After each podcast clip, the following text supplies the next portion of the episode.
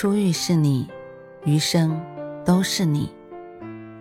嘿，朋友你好，我是兔子，欢迎来到情感故事馆。在这寂静的夜里，愿兔子的声音能够陪伴你，温暖你。兔子与你在一起。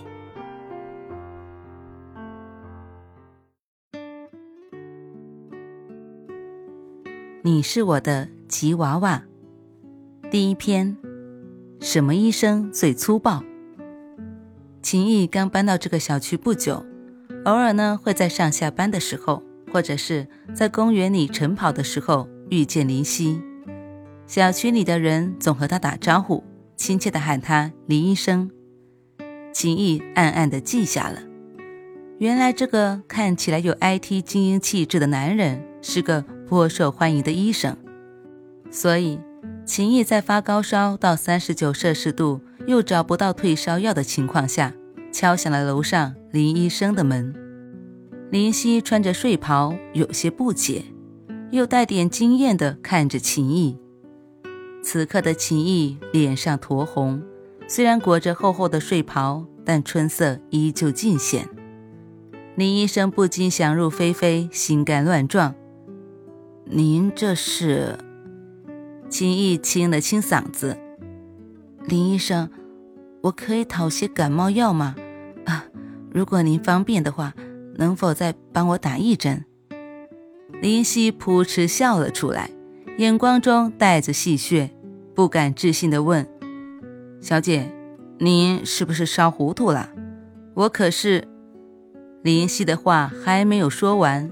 秦毅便一头倒在他怀里，两手无力的乱挠。我，我站不住了。秦毅被人不太温柔的拖了进去，又被丢到了沙发里，混沌的脑子疼得不行，口齿不清的质问道：“医生都这么粗暴的吗？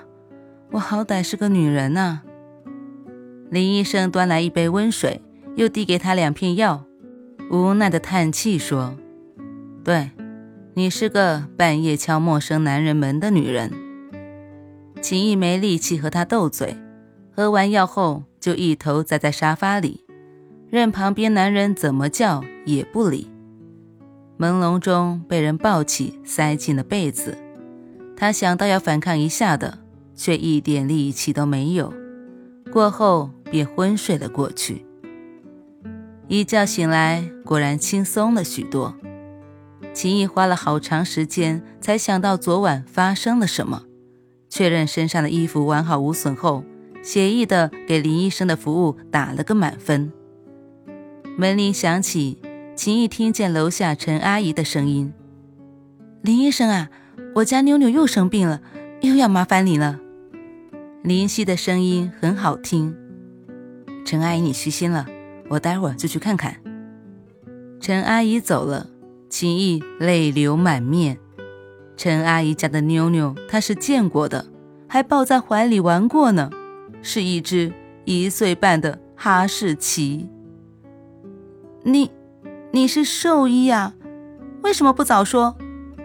秦毅狂乱的挠头，举措突然之间一顿，用更惊恐的语气问林夕道：“嗯。”你昨晚给我吃的药，不会是？林夕正在打领带的手停了下来，煞有其事的总结道：“原来狗狗的药也可以医人，尤其是半夜擅闯陌生男人家的女人。”